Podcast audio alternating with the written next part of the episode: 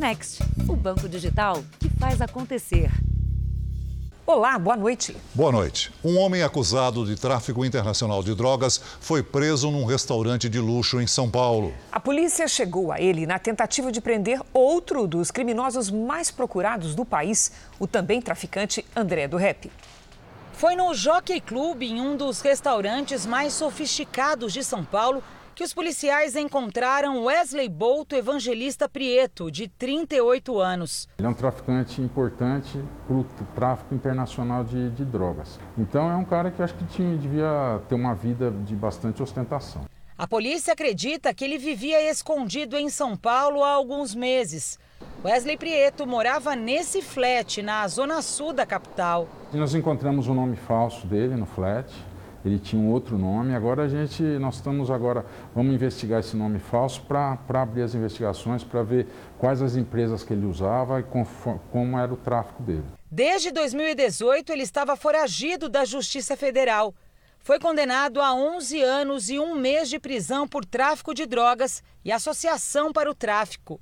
Wesley operava principalmente no Porto de Santos, litoral paulista a suspeita das autoridades é que a quadrilha comandada por ele envia cocaína do Brasil para a Europa, escondida em cargas nos containers.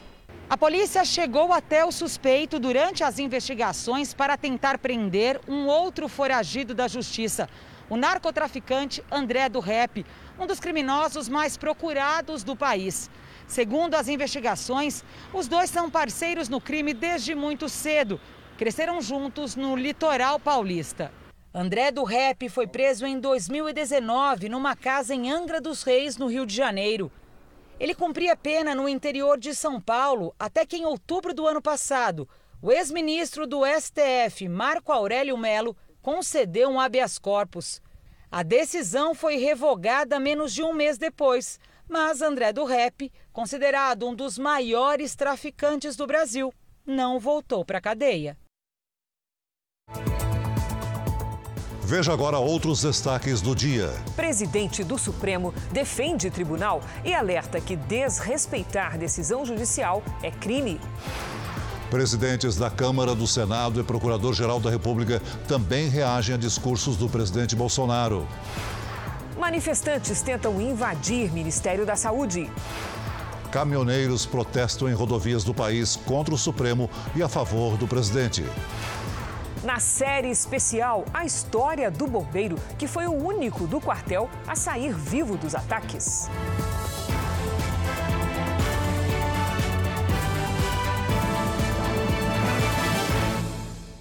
Oferecimento Next, o banco digital que faz acontecer.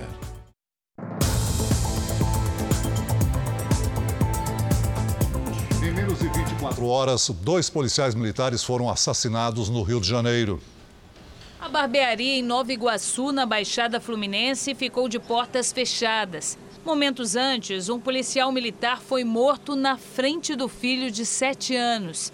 Jefferson Francisco Dutra tinha 34 anos.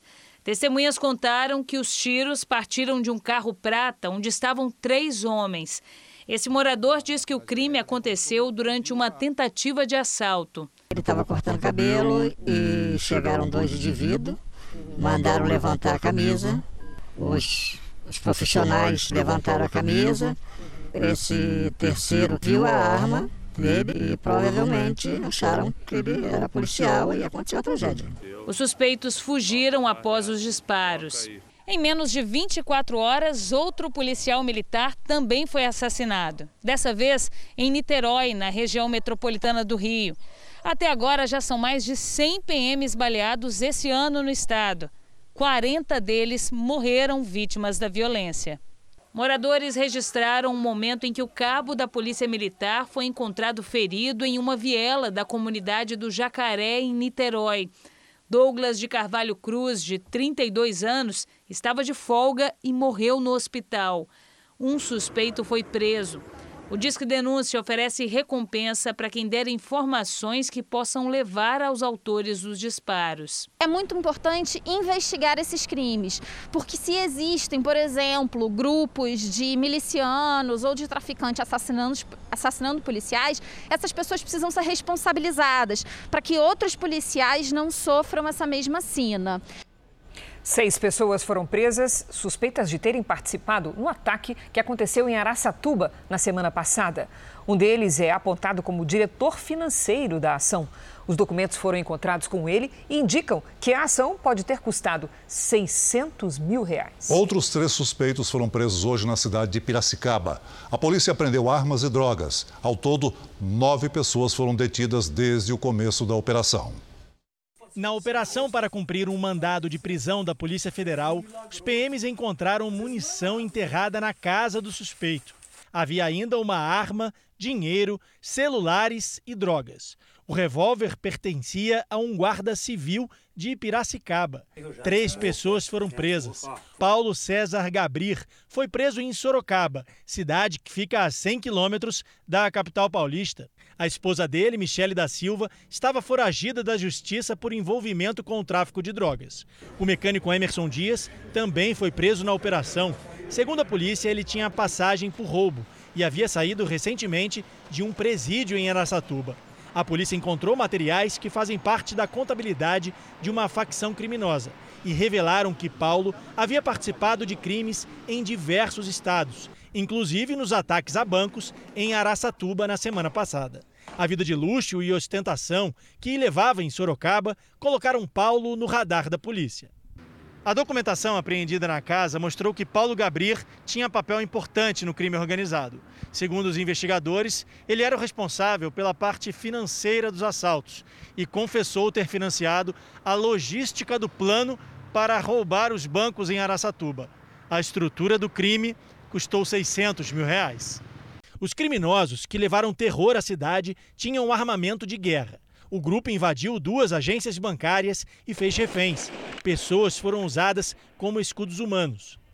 Houve confronto com a polícia e dois criminosos morreram na ação. Três vítimas foram baleadas e não resistiram. Outras três continuam internadas em estado grave no hospital. O Tribunal de Justiça de São Paulo informa que os três detidos em Sorocaba tiveram a prisão relaxada porque não foram encontrados indícios que os vinculassem ao caso de Araçatuba. No Rio de Janeiro, cerca de meia tonelada de cobre foi apreendida em ferros velhos. 24 pessoas foram presas pelo roubo do metal. Quilos e quilos de fios e cabos furtados apreendidos pela polícia. Os agentes visitaram ferros velhos no Rio e na Baixada Fluminense, onde o cobre seria vendido. A polícia também tenta identificar quem está comprando o material roubado. A ação de hoje é um desdobramento de uma operação que aconteceu em julho e prendeu oito pessoas ligadas a empresas de reciclagem. A gente conseguiu levantar indícios de que os 50 estabelecimentos alvos da operação de hoje são os fornecedores dessas recicladoras. O furto da matéria-prima afeta diretamente o cotidiano dos moradores. Só nos seis primeiros meses do ano, no Rio, cerca de 2.400 viagens de trem foram prejudicadas. Somando, são mais de 233 horas de atrasos, o equivalente a 10 dias com o sistema parado. A população, assim, já não, não aguenta mais, né? A gente está passando por isso todo dia. Eu pego trem aí desde 2016, mais ou menos, e sempre teve problema. A Supervia, que cuida das linhas dos trens, já gastou mais de um milhão de reais em reparos. Se a gente deixar de gastar é, dinheiro é, nesses furtos né, para recompor o sistema, nós podemos gastar em outras tecnologias, em outros serviços nas estações, é, fazendo com que o nosso cliente perceba essa melhoria. O furto afeta também o sistema de telefonia. Nesse flagrante, um homem rouba sem cerimônia um fio de cobre na rua. O quilo do cobre furtado costuma ser vendido entre 20 e 35 reais. Para tentar evitar esse tipo de crime, o governo do Rio regulamentou uma lei que passa a obrigar o cadastramento dos ferros velhos junto à Polícia Civil. A partir de agora, eles terão que emitir nota fiscal e registrar todas as operações comerciais. Em todo o Brasil, mais de 2 milhões de metros de fios foram levados por criminosos no primeiro semestre deste ano, o que seria suficiente para ligar o Rio a Buenos Aires, na Argentina. A gente espera aí que num curto período a gente é, consiga debelar esse crime aí que causa tanto transtorno à nossa população. Nas rodovias, o feriado da Independência teve um fluxo moderado de carros, mas acidentes graves. Embriaguez ao volante e ultrapassagens proibidas seguem sendo as principais infrações.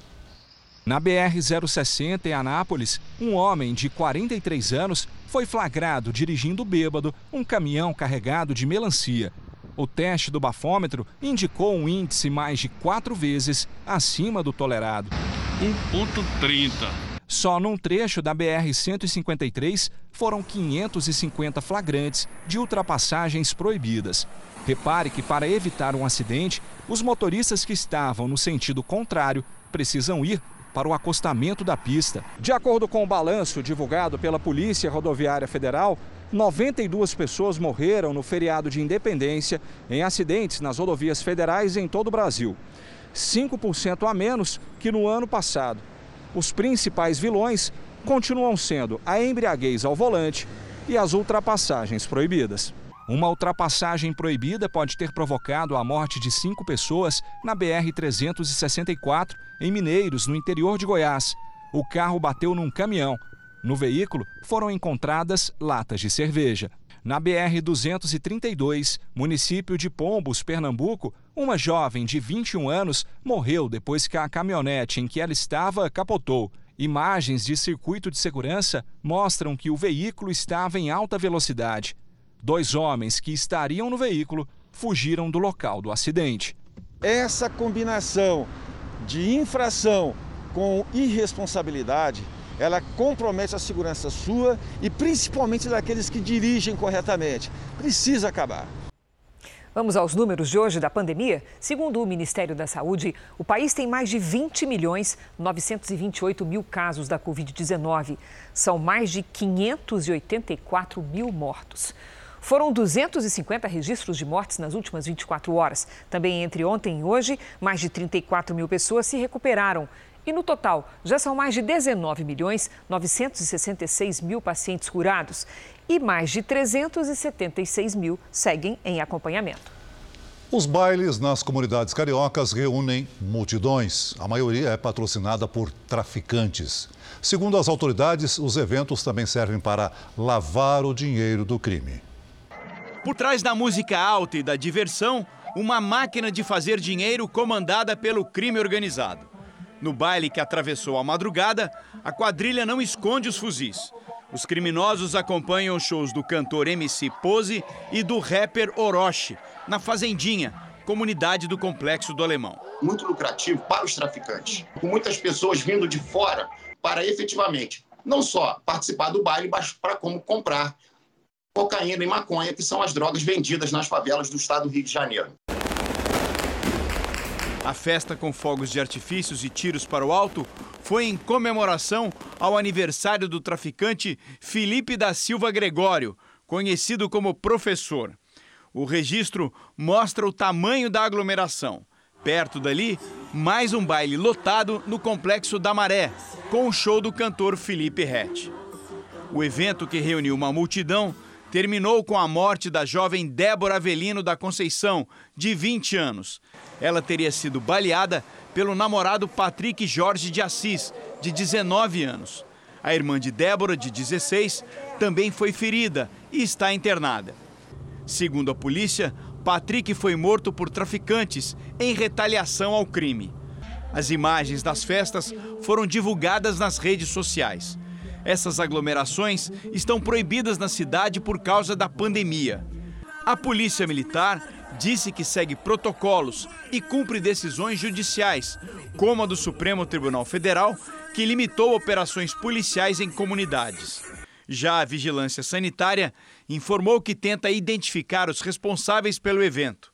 Por enquanto, os bailes passam longe das autoridades. Os mais prejudicados com os bailes funks financiados pelo, pelo, tráfico de drogas são os moradores das comunidades. O morador, quando sai de casa para trabalhar, ele não sabe o que vai encontrar. Se ele for reclamar, provavelmente a morte lhe espera. A festa para o tráfico vai além da diversão. Em dias de baile, a venda de drogas, segundo a polícia, aumenta em até três vezes nas comunidades. E ainda um outro interesse das quadrilhas em financiar esse tipo de evento.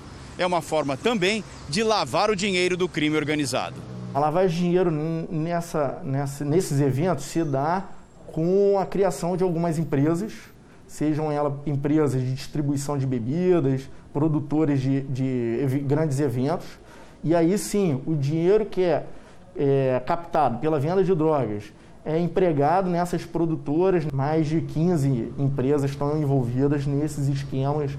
A polícia já sabe que apenas uma empresa movimentou mais de 4 milhões de reais em eventos nos últimos seis meses. Enquanto o tráfico no complexo do Alemão contabiliza o lucro com o último baile, uma nova festa é divulgada. No campinho de futebol, mais um palco é erguido. Como cobrar de criminoso? Que ele vá é, se comportar de acordo com que lhe obrigassem as regras do convívio social. Então, para isso é que existem as instituições para identificar, julgá-los e puni-los. A assessoria dos cantores MC Pose e Orochi informou que a responsabilidade de cumprir regras de segurança é da produtora do evento e quanto à presença de traficantes, diz que nenhum dos artistas tem envolvimento com atividades ilícitas. A assessoria do cantor Felipe Rett disse que ele não vai se manifestar. Morreu hoje o produtor musical Dudu Braga, filho do cantor Roberto Carlos. Ele tinha 52 anos e lutava contra um câncer. Dudu Braga se tratava do tumor desde o ano passado. Formado em publicidade, o filho de Roberto Carlos comandava programas de rádio e também era músico. Dudu deixa três filhos, a mais nova com cinco anos de idade. Veja a seguir: tensão entre os poderes faz bolsa de valores despencar e dólar subir. E na série especial, o relato de um bombeiro que ficou soterrado, mas salvou dezenas de pessoas.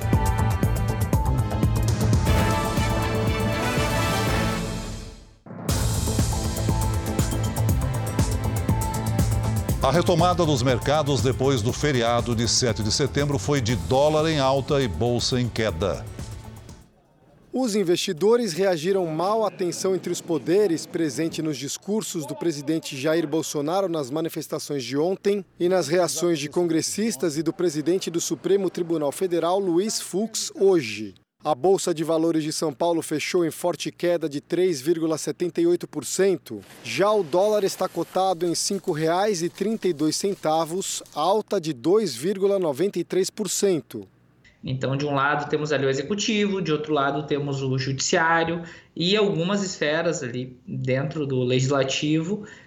E a partir do momento que esses poderes eles não trabalham de forma coordenada, a gente aumenta o grau de incerteza sobre uma série de reformas estruturais, como a administrativa e a reforma tributária, a alta do dólar é o que mais preocupa os economistas porque traz uma pressão inflacionária ainda maior.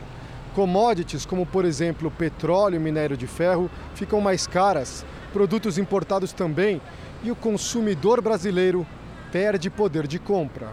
Diante do cenário instável, mesmo os especialistas não conseguem determinar se a turbulência é passageira ou se continua nas próximas semanas.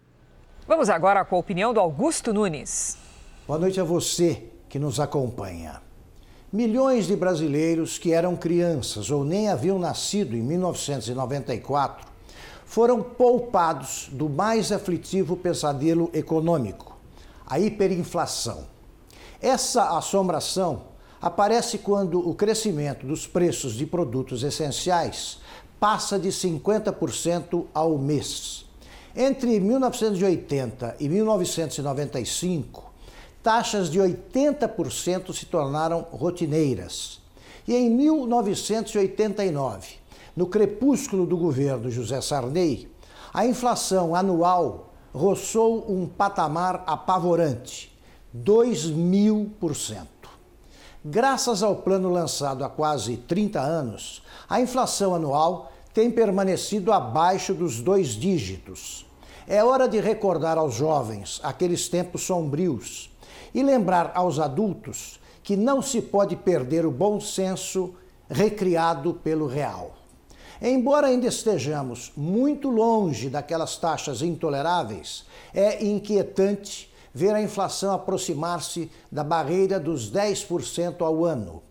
A reação poderia começar pelo restabelecimento da responsabilidade fiscal por parte dos governos municipais, estaduais e federal. Gente ajuizada sabe que gastar mais do que se arrecada é coisa de irresponsável. Eu convido você agora a acompanhar aqui no telão do Jornal da Record o destaque do portal R7. O Supremo Tribunal Federal adiou novamente a sessão que iria tratar do marco temporal. A notícia foi publicada pelo nosso colega de Brasília, Renato Souza. Pelo projeto do marco temporal, as reservas indígenas só podem ser consideradas legítimas se tiverem sido ocupadas antes da Constituição de 1988. Para ler essa e outras notícias sobre política nacional, é só apontar a câmera câmera do seu celular para o QR Code que aparece aí na sua tela, ou então acessar r7.com. E começou hoje na França o julgamento do ataque terrorista que deixou 130 pessoas mortas em 2015. O acusado Salah Abdeslam, de 31 anos, disse à corte que é um soldado do Estado Islâmico. Ele é o único terrorista ainda vivo dos que participaram diretamente dos atentados. Em novembro de 2015, bombas explodiram em bares, restaurantes e na casa de shows Bataclan. Foi o evento mais violento no país desde a Segunda Guerra Mundial. O processo envolve outros 19 réus. São pessoas que participaram do planejamento e do financiamento do atentado. E pelo menos 12 podem ser condenados à prisão perpétua. O julgamento deve demorar cerca de nove meses. Veja a seguir: o presidente do Supremo alerta que desrespeitar decisão judicial é crime de responsabilidade. E na série especial, as homenagens aos bombeiros que morreram no atentado, mas salvaram milhares de pessoas.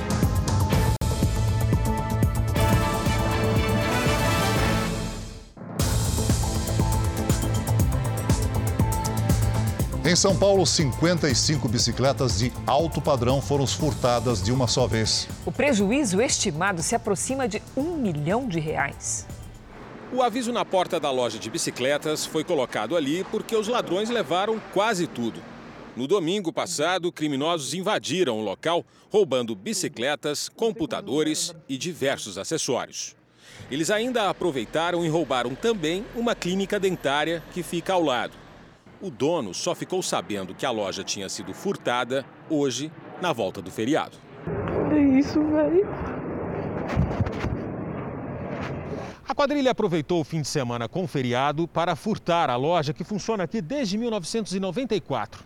Eles entraram neste imóvel que está em reforma e dali, pelo telhado, conseguiram entrar na loja. Lá dentro, desativaram o sistema de segurança. Foram levadas 55 bicicletas, além de acessórios.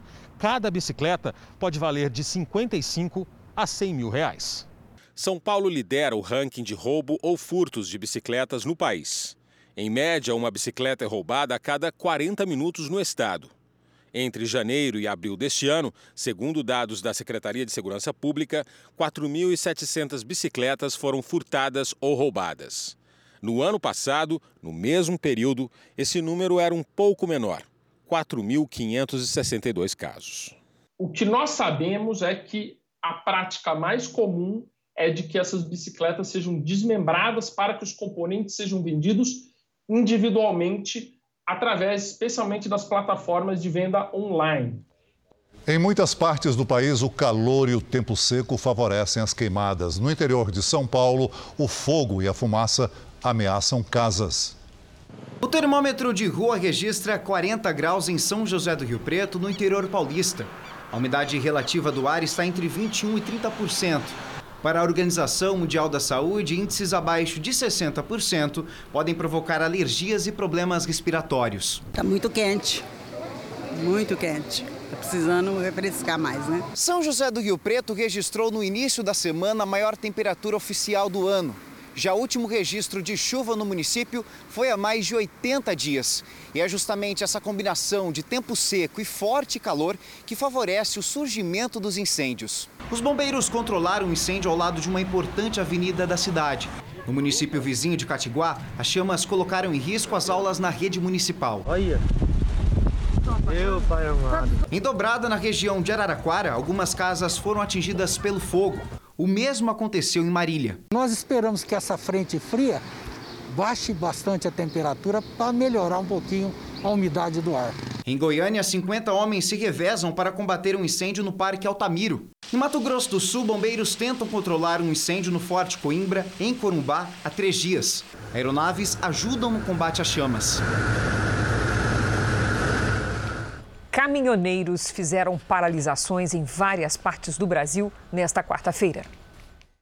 Ainda era de madrugada quando os caminhões começaram a estacionar na beira das rodovias do Paraná. Os manifestantes paravam os motoristas para convencê-los a aderir ao ato. Mais uma abordagem bem sucedida aqui. Esse aqui vai entrar para colaborar com a gente. Santa Catarina foi o estado com maior número de paralisações. Só na BR-101 foram três. Uma delas provocou congestionamento no sentido Rio Grande do Sul, onde também houve protesto. Em comum, os manifestantes criticaram ministros do Supremo Tribunal Federal e apoiaram o presidente Bolsonaro. O preço dos combustíveis foi o motivo do protesto no Espírito Santo. Em Mato Grosso, as manifestações aconteceram em cinco cidades. Em três pontos da rodovia BR-163, o bloqueio chegou a ser total, com passagens apenas para o tráfego de cargas perecíveis e vivas. Um desses pontos foi aqui em Lucas do Rio Verde, região do médio norte do Mato Grosso, onde os caminhoneiros permaneceram reunidos durante todo o dia. O cinegrafista da Record TV foi agredido enquanto nossa equipe gravava no local. Em Goiás e no Rio de Janeiro também houve protesto. E na Bahia, manifestantes interromperam o trânsito em dois trechos da BR-242 no oeste do estado. Olha a situação aqui, ó. Olha a situação. Luiz Eduardo Magalhães, hoje, não está passando carga, beleza? Não está passando caminhão vazio, só está passando ônibus, carro pequeno e carga perecível. A Associação Nacional do Transporte de Cargas e Logística repudiou as paralisações. Afirmou por meio de nota que trata-se de um movimento de natureza política dissociado das bandeiras da categoria. E em Brasília, caminhoneiros protestam na esplanada dos ministérios. A segurança foi reforçada enquanto dezenas de caminhões seguem estacionados. A esplanada dos ministérios segue fechada. Na BR-040, na entrada de Brasília, centenas de caminhões estão parados no acostamento. As lideranças do movimento afirmam que a rodovia será bloqueada amanhã de manhã. Manifestantes tentaram invadir o Ministério da Saúde um dia depois dos atos de apoio ao presidente Bolsonaro. Algumas ruas foram interditadas e o policiamento reforçado. Os manifestantes passaram a noite na esplanada dos ministérios. Mesmo com as vias fechadas, caminhões permaneceram na pista e nos gramados. Pela manhã, as ruas continuavam interditadas, apesar de ser dia útil para os servidores. Um grupo de manifestantes permaneceu próximo ao Ministério da Saúde. De repente, começou o tumulto. Os seguranças fecharam as grades do Ministério da Saúde para evitar a invasão. Servidores ficaram presos no interior do prédio. Do lado de fora, duas equipes de TV, do SBT e da Record TV, foram expulsas. A do SBT conseguiu entrar no ministério, mas a da Record TV foi cercada em meio a ameaças e xingamentos.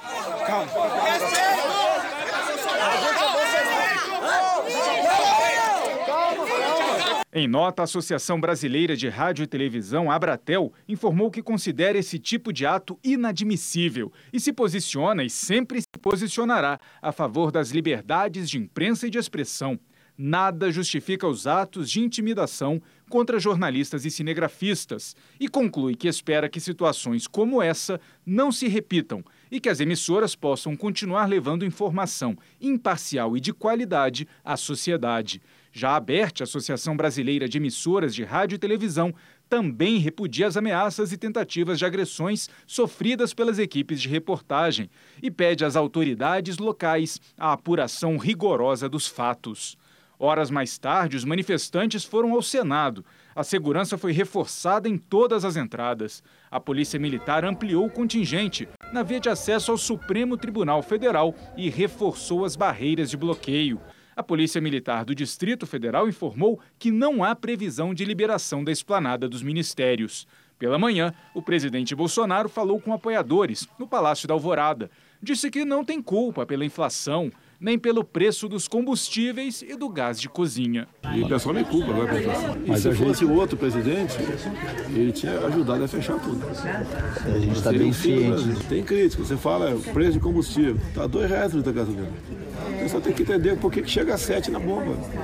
O gás é 50 reais. O pessoal tem que entender porque chega a 80 ali do lado. O presidente Jair Bolsonaro fez hoje uma reunião ministerial e não do Conselho da República, como prometido ontem durante o pronunciamento no ato de 7 de setembro em Brasília. O colegiado se reúne para discutir temas ligados à estabilidade da democracia e questões como intervenção federal, estado de defesa e estado de sítio. Conforme a apuração da jornalista Cristina Lemos, em sua coluna no portal R7, o presidente disse aos ministros que manterá a divergência com o Supremo Tribunal Federal. Ele considera os inquéritos presididos por Alexandre de Moraes ilegais e orientou a equipe a contestar judicialmente os processos sob responsabilidade do ministro. O vice-presidente Hamilton Mourão disse não ver clima para impeachment a partir do discurso do presidente Bolsonaro. Não vejo que haja clima para o impeachment do presidente. Né? Clima tanto na população como um todo, como dentro do próprio Congresso. Mourão criticou o ministro Alexandre de Moraes. Eu tenho a ideia muito clara que o inquérito que é conduzido pelo ministro Alexandre de Moraes não está correto, o juiz não pode conduzir inquérito. Eu acho que tudo se resolveria se o inquérito passasse para a mão da PGR e acabou. Aí Isso aí distensionaria todos os problemas. O presidente do Supremo Tribunal Federal, Luiz Fux, respondeu hoje aos discursos de 7 de setembro feitos pelo presidente Bolsonaro. O ministro Luiz Fux mandou um recado direto. Descumprir decisões judiciais, como o presidente Bolsonaro disse que faria em relação a Alexandre de Moraes, representa crime de responsabilidade. Ofender a honra dos ministros, incitar a população a propagar discurso de ódio contra a instituição do Supremo Tribunal Federal, e incentivar o descumprimento de decisões judiciais são práticas antidemocráticas e ilícitas. O Supremo Tribunal Federal também não tolerará ameaças à autoridade de suas decisões. Se o desprezo às decisões judiciais ocorre por iniciativa do chefe de qualquer dos poderes, essa atitude, além de representar um atentado à democracia, configura crime de responsabilidade a ser analisado pelo Congresso Nacional. Fux também afirmou que o STF não será fechado. Diz que alguns movimentos invocam a democracia como pretexto para a promoção de ideais antidemocráticos e chamou a atenção dos líderes brasileiros para se dedicarem a problemas como o combate à pandemia, o desemprego e a inflação. O presidente do STF também fez um apelo contra o que classificou de política do caos. Ninguém fechará esta corte. Povo brasileiro, não caia na tentação das narrativas fáceis e messiânicas que criam falsos inimigos da nação. Estejamos atentos a esses falsos profetas do patriotismo, que ignoram que democracias verdadeiras não admitem que se coloque o povo contra o povo, ou o povo contra as suas instituições. Todos sabemos que quem promove o discurso do nós contra eles não propaga a democracia, mas a política do caos. Procurador-Geral da República, Augusto Aras, também se pronunciou sobre o 7 de setembro. Aras defendeu a harmonia entre os poderes e citou frases de Ulisses Guimarães ao promulgar a Constituição em 1988. É mediante o diálogo, com discordâncias, mas sem discórdias, um caminho para a paz por meio do consenso social. A Constituição certamente não é perfeita, ela é própria, o confessa ao admitir a reforma. Quando, quanto a ela, discordar, sim. Divergir, sim. Descumprir, jamais. Afrontá-la, nunca. O presidente da Câmara, Arthur Lira, se pronunciou hoje sobre as manifestações no dia 7 de setembro. O deputado defendeu a pacificação entre os poderes e disse que o único compromisso inquestionável são as eleições de 2022. Um dia depois das manifestações de 7 de setembro, Arthur Lira disse que não há espaço para radicalismos e excessos, em um discurso que não citou o presidente Bolsonaro, mas é interpretado como uma reação a ele. Bravatas em redes sociais, vídeos e um eterno palanque deixaram de ser um elemento virtual e passaram a impactar o dia a dia do Brasil de verdade. O Brasil que vê a gasolina chegar a R$ 7,00, o dólar valorizado em excesso e a redução de expectativas. Uma crise que, infelizmente, é superdimensionada nas redes sociais, que, apesar de amplificar a democracia, estimula incitações e excessos. Lira não falou sobre um eventual pedido de impeachment contra Bolsonaro. Como presidente da Câmara, cabe a ele analisar a abertura de um processo. Por fim, vale lembrar que temos a nossa Constituição, que jamais será rasgada. O único compromisso inadiável e inquestionável que temos em nosso calendário está marcado para 3 de outubro de 2022, com as urnas eletrônicas. São as cabines eleitorais, com sigilo e segurança, que o povo expressa sua soberania. O presidente da Câmara se comprometeu a conversar com outros poderes para tentar acalmar os ânimos. A Câmara dos Deputados apresenta-se hoje como motor de pacificação. Na discórdia, todos perdem, mas o Brasil, a nossa história, tem ainda mais o que perder. Conversarei com todos e com todos os poderes. É hora de dar um basta a essa escalada em um infinito looping negativo. Logo após o pronunciamento, Lira se encontrou com dois ministros próximos ao presidente Bolsonaro: Ciro Nogueira, da Casa Civil, que é do mesmo partido de Lira, e Flávia Arruda, da Secretaria de Governo. Em uma tentativa de retomar a interlocução entre os poderes, os três foram até o Supremo Tribunal Federal conversar com o ministro Gilmar Mendes. No início da noite, o presidente do Senado voltou a se pronunciar, também mantendo um tom apaziguador Rodrigo Pacheco disse que a solução para o Brasil não está no autoritarismo e nem nos arroubos antidemocráticos. É fundamental, e a gente deve trabalhar muito por isso, que os poderes sentem à mesa, que os poderes se organizem, se respeitem, cada qual cumpra o seu papel, respeitando o papel do outro e busquem uma harmonia que vai significar na solução do problema das pessoas. Repito, não é com excessos, não é com radicalismo, não é com extremismo, é com diálogo e com respeito à Constituição que nós vamos conseguir resolver os problemas dos brasileiros. É isso que os brasileiros esperam de Brasília e dos poderes constituídos. Vamos agora ver como está o andamento da vacinação em todo o país. Somadas as aplicações da primeira e segunda doses, 1 milhão 447 mil pessoas receberam a vacina contra o coronavírus nas últimas 24 horas. Hoje o Brasil tem mais de 136 milhões e 58 mil vacinados com a primeira dose e 68 milhões 941 pessoas completaram a imunização. O Ceará vacinou 5 milhões 589 mil pessoas com pelo menos a primeira dose, o que corresponde a 60% da população do estado. Em São Paulo, 34 milhões 957 mil pessoas começaram a imunização contra a Covid-19, ou seja, praticamente 75% dos paulistas. Já em Minas Gerais, 13 milhões 813 mil mineiros já se vacinaram, 64,51% do estado. No portal r7.com você pode acompanhar a situação de todos os estados no mapa interativo. A nova edição do reality A Fazenda começa na próxima terça-feira, dia 14. Mas este ano tem novidade. Amanhã, no programa Hoje em Dia, que começa às 10 da manhã, o público já vai conhecer sete participantes. Será que um deles está na sua lista de apostas?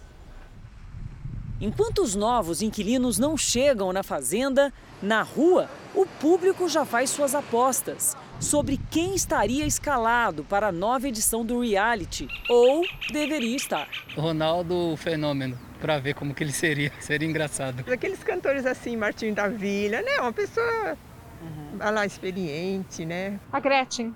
Ela é polêmica, ela é né, cheia de, de novidades. O Romário ia arrumar algumas brigas lá dentro. É, apostas altas, mas é assim mesmo. Quem escala o elenco também quebra a cabeça. Afinal, os competidores são a parte mais importante do jogo. São eles que definem o tom, o tamanho da confusão. Guardo pra mim! Das armações. Quando eu acho que vai usar. Das disputadas eliminações. Por isso, também serão surpreendidos com novas regras. Eu acho que dá para o pessoal esperar um elenco, talvez o elenco mais intenso de todas as temporadas. Né? Então vai ter muita, muito jogo, muita estratégia, muito conflito, com certeza, porque é uma galera que está vindo com sangue nos olhos. Hoje nossa equipe visitou a nova sede, mas só pôde mostrar um pouquinho da paisagem cantinhos bucólicos e convidativos da fazenda, a área dos animais. Por enquanto, claro, é tudo suspense, não só para você que está em casa, mas também para os peões que continuam confinados e vão encontrar uma fazenda completamente reformulada, novinha em folha. O que não muda em nenhuma edição é a lida com os animais, a rotina na fazenda, tudo registrado em detalhes, de longe, de perto, por mais de 50 câmeras, muitas robóticas e outras bem escondidinhas, assim, atrás do espelho. Adriane Galisteu assume o comando do reality, escolha que para esse ex-participante deve dar mais dinamismo ao programa. Acho que ela vai saber atiçar umas tretinhas ali e acho que ela vai tacar fogo, então acho que ela vai mandar muito bem. E a nova temporada também tem novidades até mesmo antes da estreia. Amanhã, durante uma coletiva de imprensa virtual, alguns dos 21 participantes vão ser revelados. Spoiler? Só um pouco. Só para aumentar ainda mais a nossa curiosidade. A gente vai revelar sete dos participantes, que já é bastante. E então a gente já vai começar a, a conhecer, não só saber quem são, mas saber como estão as expectativas, né? A torcida, a expectativa deles para entrar na fazenda. Então, você já sabe, amanhã, a partir das 10 da manhã, no Hoje em Dia, você vai conhecer alguns dos participantes da nova temporada da Fazenda. Uma forte ventania atingiu cidades do Paraná. Os ventos chegaram a 72 quilômetros por hora e levantaram muita poeira na região do aeroporto de Maringá. Repare que o avião chega a se mover com a força do vento. Outros vídeos registraram objetos sendo levados pela ventania. Até o momento, não há registro de feridos. Nós vimos aí, a quarta-feira foi de temporais e ventania no sul e calorão de 40 graus no centro-oeste. O que será que causa esses extremos no tempo? Vamos conversar com a Lidiane Sayuri. Boa noite, Lid. E aí, o que, que causa tudo isso? Vamos lá, Cris. Boa noite para você, para o Celso, para quem nos acompanha aí do outro lado. Olha, no sul temos uma potente frente fria e no centro-oeste uma onda de calor. Nas imagens de satélite podemos ver as nuvens associadas à frente fria entre o Paraguai e o Rio Grande do Sul. A chuva já encharcou o solo do estado gaúcho e o risco de deslizamentos e transbordamentos é alto. Em Santa Catarina e no Paraná tem chance de granizo. Até o fim desta quinta-feira, a frente fria avança e muda o tempo em São Paulo, Mato Grosso do Sul e Mato Grosso. As primeiras pancadas podem vir com ventanias e granizo. De Minas Gerais até o Ceará, o tempo segue bem firme e quente. Em Porto Alegre, máxima de 20 graus. No Rio de Janeiro, antes da chuva, faz até 34. Em Cuiabá, o tempo muda e a temperatura cai para 31. Em Salvador, chuva fraca a qualquer hora e 29 graus. Em Manaus, 32. Em São Paulo, o tempo muda também e o calorão diminui. Quinta com risco de temporais. Antes da chuva, faz 30 graus. Na sexta-feira, vejam a queda acentuada, 23 é a máxima. Sábado mais fresco, com 22. Aí no domingo tudo seca de novo e a temperatura sobe para 29. Tempo delivery para o Antônio Marcos, da cidade de Promissão, no interior de São Paulo, Ligue. Olha aí, Antônio Marcos na tela, vamos lá. Você vai ter um leve refresco, viu, Antônio? Nesta quinta, as pancadas de chuva à tarde amenizam o calorão, máxima de 32 graus. Na sexta, pode chover a qualquer hora e faz até 30. No sábado, volta o tempo firme com 31 graus. Agora, o Taylor, de Canoas, no Rio Grande do Sul. Opa! Taylor, seguinte, por aí a situação é inversa. A partir desta quinta não chove. O sol aparece entre nuvens, máxima de 21 graus. A sexta amanhece com névoa e à tarde faz até 19. No sábado, 22 graus e aí os termômetros sobem de novo. Participe do Tempo Delivery pelas redes sociais. Mande a sua mensagem com a hashtag você no JR. Até amanhã, gente. Até amanhã. Valeu, Lidi. Eles foram heróis e também vítimas. Mais de 400 bombeiros e policiais morreram ao tentar salvar a vida de milhares de pessoas nos atentados de 11 de setembro. Na reportagem de hoje da nossa série especial, a história do bombeiro que foi o único do quartel onde trabalhava a sair vivo das Torres Gêmeas. De repente, ouvi um barulho ficando cada vez mais forte. Era a torre ao nosso lado desmoronando.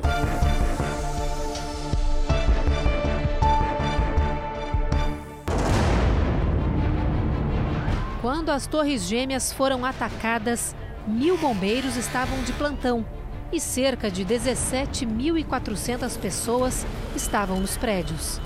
Quase 90% delas foram resgatadas em segurança até a hora do desabamento.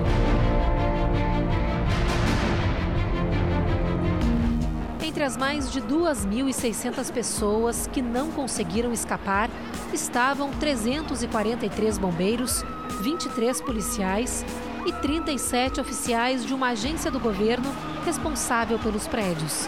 Heróis que morreram tentando salvar o próximo. Nessa casa que nós vamos chegar agora, mora um dos bombeiros do 11 de setembro. A história dele é absolutamente incrível. Ele foi o único socorrista do quartel dele que sobreviveu. Ao todo, eles eram 12. O Bill foi o único que conseguiu sair vivo dos escombros. E a gente vai conversar com ele agora. Logo na chegada, o ex-bombeiro nos leva até um quartinho especial que guarda fortes memórias daquele dia. Esse é o casaco que eu usei no resgate nas Torres Gêmeas. Toda vez que olho para ele, me sinto muito abençoado por estar aqui hoje. Bill se emociona. Diz que é sempre assim quando fala da tragédia. Para muitas pessoas, o 11 de setembro já foi esquecido, mas não para mim. Eu continuo revivendo aquele dia todos os dias da minha vida. Bill fazia parte da equipe de operações especiais dos bombeiros de Nova York e lembra de cada detalhe daquela manhã após o chamado.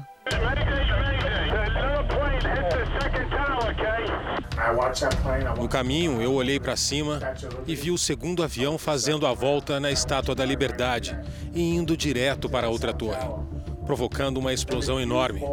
Na hora, eu sabia que aquela operação seria caótica.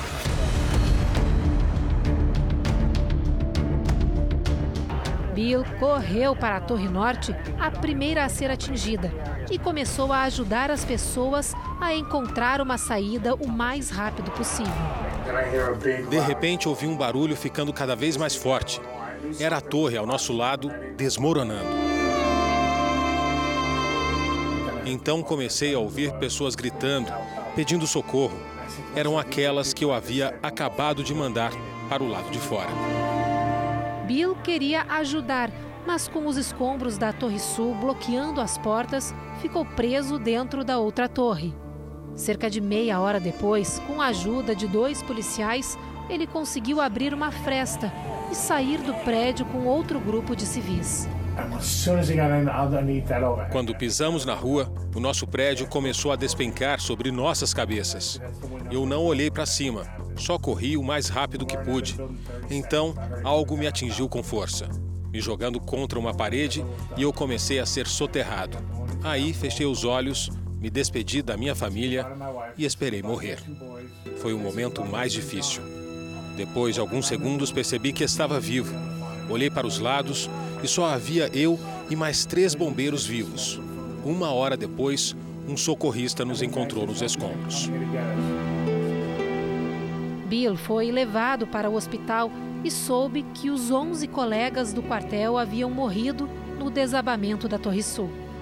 Minha esposa me ligou e disse: Bill, você já soube da má notícia? E eu disse que sim. Então ela falou: E você já soube da outra? Eu disse que não. E ela me contou que meu tio Joe estava no voo sequestrado que caiu na Pensilvânia.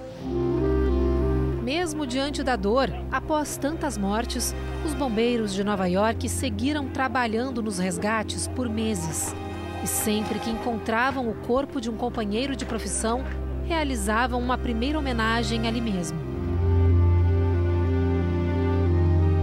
Em solidariedade, os nova-iorquinos faziam vigílias nas praças da cidade. E nas ruas próximas ao Marco Zero aplaudiam os bombeiros.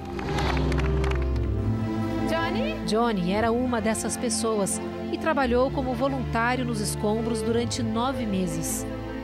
Foi dele a ideia de colocar uma bandeira americana de mais de 18 metros no local da tragédia, como símbolo de resistência e união. A imagem da bandeira era importante, porque isso é o que somos, é o que nos representa. Todos estavam lá fazendo o melhor que podiam diante das circunstâncias. Uma das histórias mais extraordinárias de resgate vem desse quartel, o Ten House, que fica aos pés do World Trade Center. Os primeiros bombeiros a chegar nas Torres Gêmeas logo após os ataques saíram exatamente daqui. Além disso, minutos depois, quando as torres colapsaram, toda essa região foi engolida por uma montanha de entulhos e o quartel foi coberto por até dois metros de destroços. Apesar dele ter sido parcialmente destruído, durante muito tempo serviu como ponto de apoio e descanso para todos os socorristas que trabalharam nas operações de resgate. Três anos após os ataques, o prédio acabou sendo reconstruído e, por ser um marco na história do 11 de setembro, foi escolhido para abrigar um memorial em homenagem aos 343 bombeiros que morreram tentando salvar o máximo de pessoas do outro lado da rua. Entre eles, o capitão Patrick Brown, que morreu junto com toda a tropa. O caminhão usado pelo grupo naquele dia para chegar nas Torres Gêmeas está hoje exposto em um museu. Em outros espaços públicos, mais homenagens. Tudo que eles fizeram naquele dia foi tentar salvar pessoas. Por isso, desde então, eu vivo a minha vida de uma forma completamente diferente. Dedico tudo à minha família. Não reclamo de nada. Para mim, todo dia é um ótimo dia. Toda vez que me deito, eu agradeço por estar vivo. O mesmo faz a brasileira Paula, que estava grávida na época dos atentados. A história dessa sobrevivente nós vamos contar amanhã. O Jornal da Record termina aqui. E à meia-noite e meia tem mais Jornal da Record. Fique agora com a novela Gênesis. A gente se vê amanhã. Até lá. Boa noite.